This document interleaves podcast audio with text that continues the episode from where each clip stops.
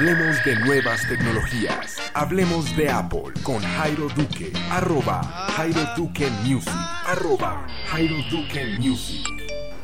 Hola amigos de Hablemos de Apple, bienvenidos a este episodio podcast.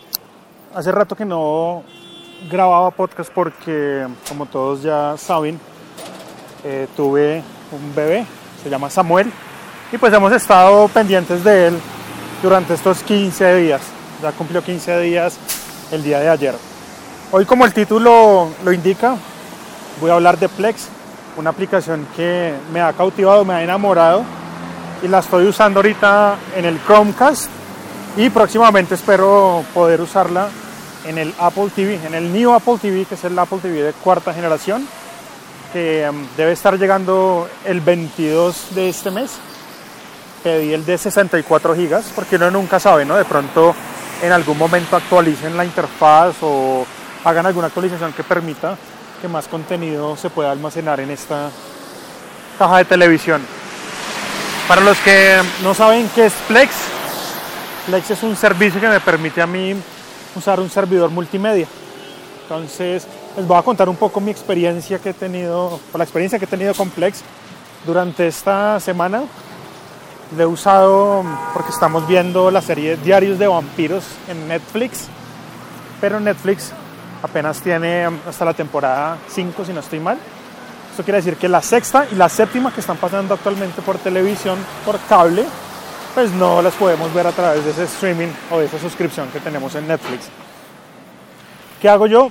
Entro a la web, busco estos episodios y los descargo.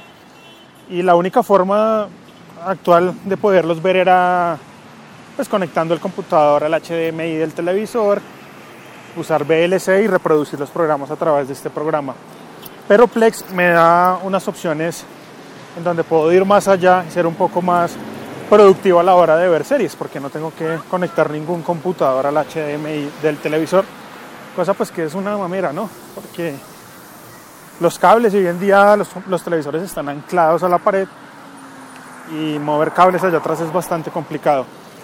Para usar Plex, en mi experiencia, ahorita, necesitan un Chromecast que vale 35 dólares. Tanto el de primera generación como el de segunda funciona para esto. Tener Plex instalado en el iOS, sea en iPad o en iPhone. Me imagino que debe servir para Android. Y por último, descargar el Plex Server en su PC o Mac. Cuando descarguen el Plex, el Plex Server, les va a pedir que por favor se logueen o se registren. Y eso pues lo hacen en un momentico. Correo electrónico, algunos datos, contraseña y listo. Una vez el Plex Server esté conectado y funcional en el computador, les va a pedir que pues, carguen los archivos locales a ese servicio. Nosotros pues lo que hicimos fue agregar eh, Diarios de Vampiros, toda la sexta temporada con los subtítulos que son los archivos .srt que uno encuentra en internet, es decir, el capítulo en inglés con subtítulos en español y de la misma forma la séptima temporada que va en el episodio número 10.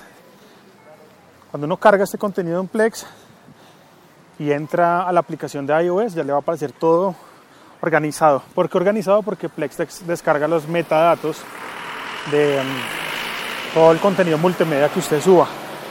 Estoy hablando desde fotos, pasando por películas, series y música.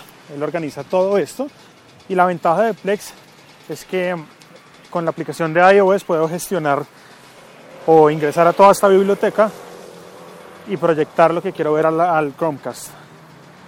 Es súper fácil y lo pueden hacer en este momento en casa sin ningún costo. Este Plex Server es totalmente gratuito y aunque tiene un Pass Premium, pueden utilizarlo con lo básico. El Pass Premium lo que hace es abrir algunos canales y abrir una sincronización en la nube para que usted pueda de pronto ver ese contenido sin necesidad de tener ese computador prendido en su casa. Acá lo que hace Plex es transmitir o darle la posibilidad de acceder a esos contenidos multimedia jalándolos de su computador a través de internet. En iOS la aplicación es gratis, en Android también. Y la organización de metadatos lo que nos da es la posibilidad de que toda la biblioteca que tenemos allí, de cualquier archivo multimedia que ya se los comenté anteriormente, pues tenga, por ejemplo, en este caso de diarios de vampiros, em, las carátulas que son y las descripciones de cada episodio con su nombre. Lo que más me gustó de Plex es que si yo inicio un capítulo ahorita, lo paro porque tengo que ir a almorzar y vuelvo a iniciarlo, va a arrancar desde el punto en donde yo lo dejé. Eso es lo que hace Plex y recomendadísimo para que todos ustedes descarguen este aplicativo y pues ahora más motivante con la llegada del el nuevo Apple TV que seguramente estaré grabando no solo un podcast de audio sino también un podcast en video. Un saludo a todos los que están conectados a esta hora escuchando este podcast en directo y un saludo si lo están escuchando en diferido. Esto fue Hablemos de Apple. Chao, chao.